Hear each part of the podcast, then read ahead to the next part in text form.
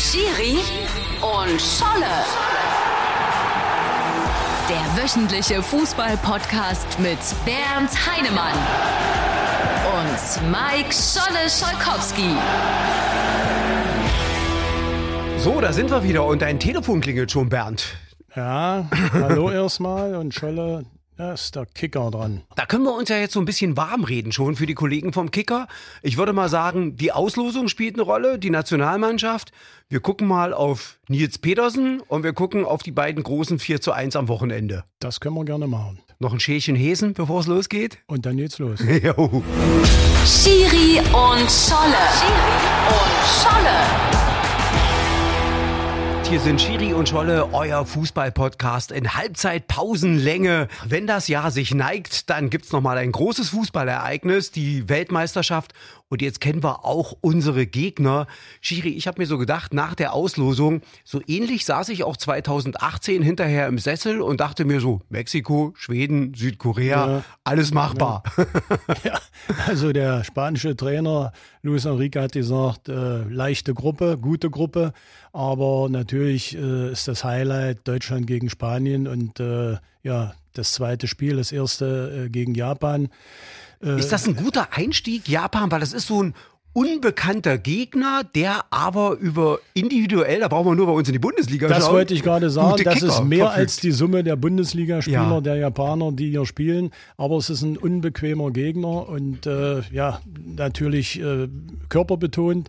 Aber äh, ist egal, du willst ja eine Runde weiterkommen, also musst du das erste Spiel schon gewinnen. Zweites Spiel gegen Spanien, das ist der stärkste Gegner und beide werden ja als WM-Favoriten gehandelt. Also kannst du, kannst du nicht sagen, ja, Deutschland hauen wir weg. Also musst du schon ein Und bisschen haben- tief stapeln. Aber weißt du, wo das sitzt? Das sitzt bei denen so ein bisschen in der Seele. Ihre Heim-WM haben sie ja damals gegen Deutschland verloren. Und ich kann mich an diesen Tag genau erinnern, denn es war der Tag, an dem ich mein Abschlusszeugnis bekommen habe in Mühlhausen. Du hast ein Zeugnis Ich habe auch ein ja? Zeugnis Oh. bekommen. Und das ist, ich hatte gestern Klassentreffen, 40 Jahre her. Also wart ihr die Erfinder des Public Viewing?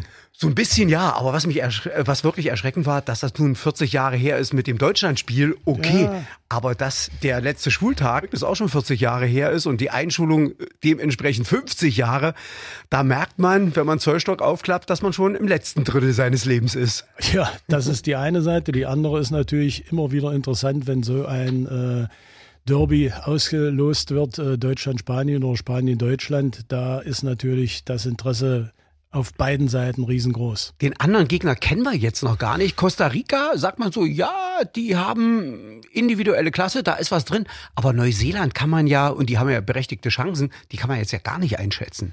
Nee, also ich weiß gar nicht, wann die jetzt die Qualifikation noch spielen, aber auf jeden Fall wird Hansi Flick das sich vor Ort genau ansehen.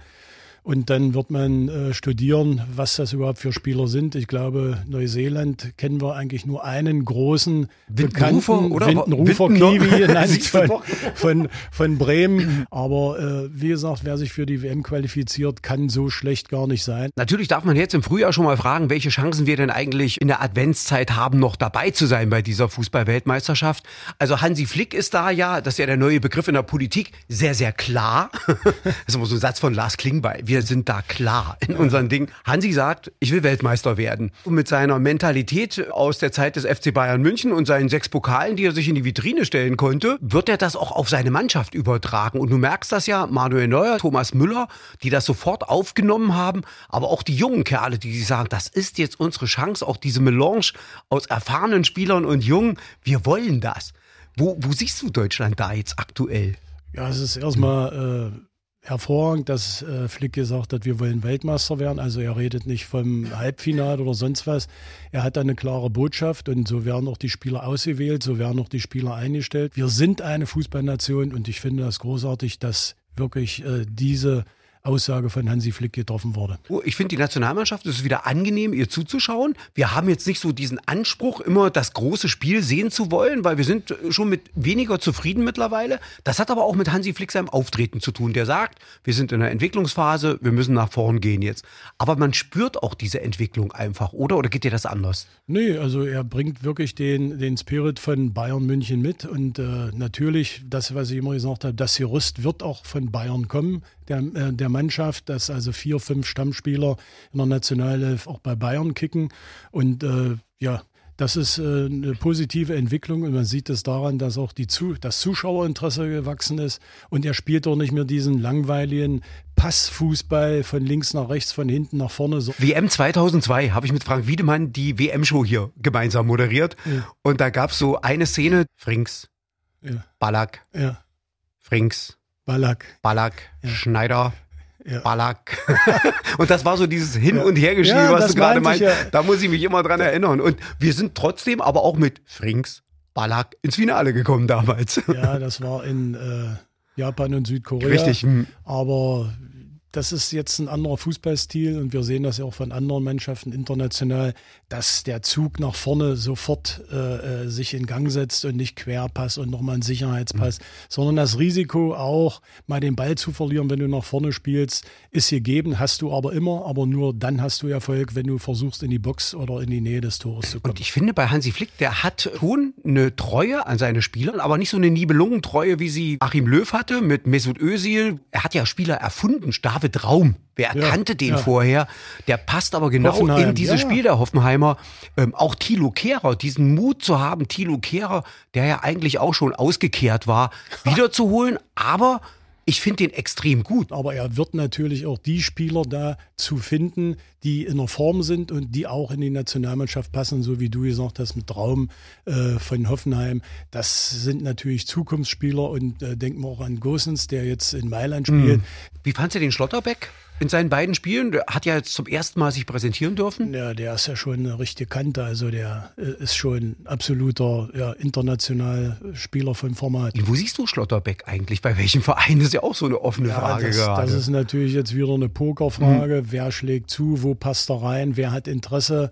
Aber äh, wenn wir jetzt schon gerade in Freiburg sind, ist natürlich äh, eine super äh, Information gewesen, dass äh, Nils Petersen jetzt verlängert hat in Freiburg. Also das heißt, er beendet seine Karriere in Freiburg, bleibt doch da und äh, er hat das ja auch wieder bewiesen. Der Joker der letzten 20, 30 Jahre in der Bundesliga kommt rein und macht sein Tor auch gegen Bayern. Petersen, Hammer. 17 Sekunden. Und äh, das äh, wird auch nächstes Jahr, wenn international äh, wieder äh, Spiele anstehen in Freiburg, wird er auch eine große Rolle spielen. Und man sagt ja auch, für den Teamspirit, also innerhalb der Mannschaft, ist er sehr, sehr wichtig.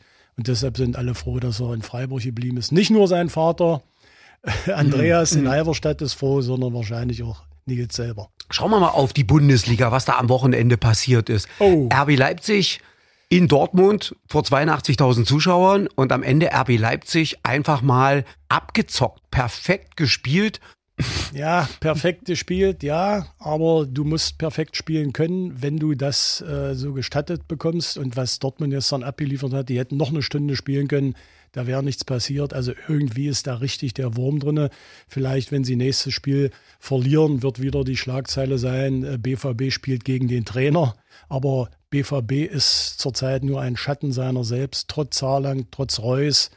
Und äh, so wie es jetzt aussieht mit der Leistung, äh, denke ich, wird Haaland seinen Wechsel noch forcieren. Irgendwann geht so einer Mannschaft dieses ganze Haaland-Gelaber auf den Sack. Wenn er zum nächsten Verein wechselt, kriegt erstmal seinen Berater irgendwie 20 Millionen. Dann kriegt er Handgeld. Dann kriegt der Vater irgendwie auch nochmal 10 Millionen, weil er überall mit hingefahren ist nach Barcelona und zu allen Vereinen. Wahnsinn. Dann kommt irgendwann noch der Masseur, der Friseur, der Zahnarzt, äh, der Social Media Beauftragte. So, und dann kriegt er einen Vierjahresvertrag ja. mit, was weiß ich, 30 Millionen mhm. netto. Also das sind Summen, die passen da überhaupt nicht mehr in die Welt. Du hast hier Leute, die wissen ab Sommer, wenn die ihre Nebenkostenabrechnung kriegen, dann wissen die nicht, wie sie ihre Heizkosten ja. bezahlen sollen. Und das sind alles Fußballfans. Die müssen an die Arbeit fahren, das Auto voll tanken und dann hat man vielleicht noch das Sky-Abo oder das Dazun-Abo. Das kannst du ja auch nicht mehr leisten. Und da denkt keiner von den Vollidioten mal dran, dass das Erste, was die Frau und die Familie sagt, kündige dein Abo. Vielleicht wird auch der Hortplatz teurer und ähnliche Dinge. Da denkt in dieser Branche keiner. Die leben in einer eigenen Welt und das finde ich so, da sind mir dann so Typen wie Kimmich und Goretzka, die verdienen auch ihr Geld,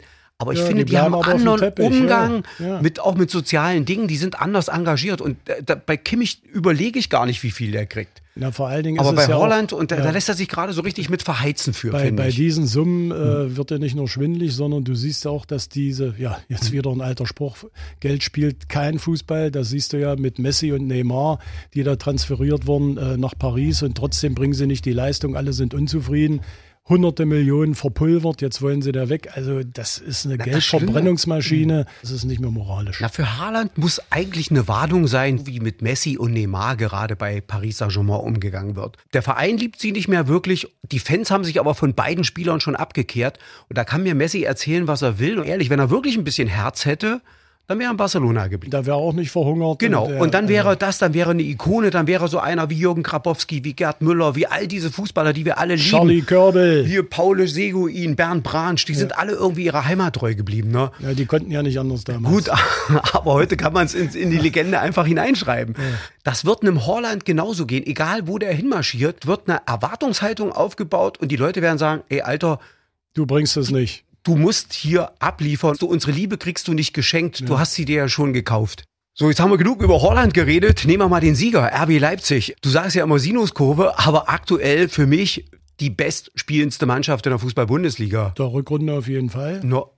Und äh, ich hatte es ja schon gesagt, die haben gestern brutal die Schwächen von Dortmund ausgenutzt und da muss man absoluten Hut vorziehen. Was sagst du zu dem Leimer? Der fällt ja sonst nicht so auf, weil er seine Aufgaben immer macht. Für Kevin Campbell zählt das ja genauso. Das, was Leipzig hat mit äh, Campbell und Leiner, Ja. ist vergleichbar mit Goretzka aber und das, Kimmich. das wäre natürlich in einer Mannschaft das Ideale. Ja, ähm. und äh, wir haben ja auch gesehen, dass Leipzig jetzt nicht nur ein, zwei Torschützen hat, sondern jetzt haben sie schon viel mehr, dass Mhm. aus allen Mannschaftsteilen also auch Torgefahr äh, entsteht. Und das muss man sagen, hat Tedesco jetzt erstmal voll auf äh, die Reihe gebracht. Nicht mehr dieses wackelige Sinuskurve, Mhm. sondern jetzt sind sie wirklich äh, in Richtung Champions League unterwegs und können sogar noch Dortmund abfangen. Was ist denn jetzt eigentlich komplizierter? Leipzig hat noch drei Eisen im Feuer, also Champions League Qualifikation, DFB-Pokal, muss man auch Halbfinale erstmal gegen Union Berlin gewinnen. Atalanta Bergamo diese Woche, eine echte Herausforderung. Die Bayern können sich jetzt eigentlich komplett auf die Champions League konzentrieren. Was ist so das Bessere, so unter Dauerfeuer zu sein oder zu sagen, ich habe jetzt den Wettbewerb, auf den ich mich fokussieren muss? Dauerfeuer. Dauerfeuer ist immer gut, denn Mhm. äh, das heißt ja, du bist immer unter Anspannung und du fällst jetzt nicht in ein längeres Zeitloch, sondern du weißt, alle drei oder vier Tage hast du ein Spiel, da richtest du auch dein ganzes Training aus, deine ganze Lebensweise. Es bimmelt hier, es klingelt nicht, es leuchtet ständig dein Smartphone. Was ruft denn hier eigentlich die ganze Zeit an? Ja, der Kicker ruft Der an, Kollege- wir machen noch eine Kolumne.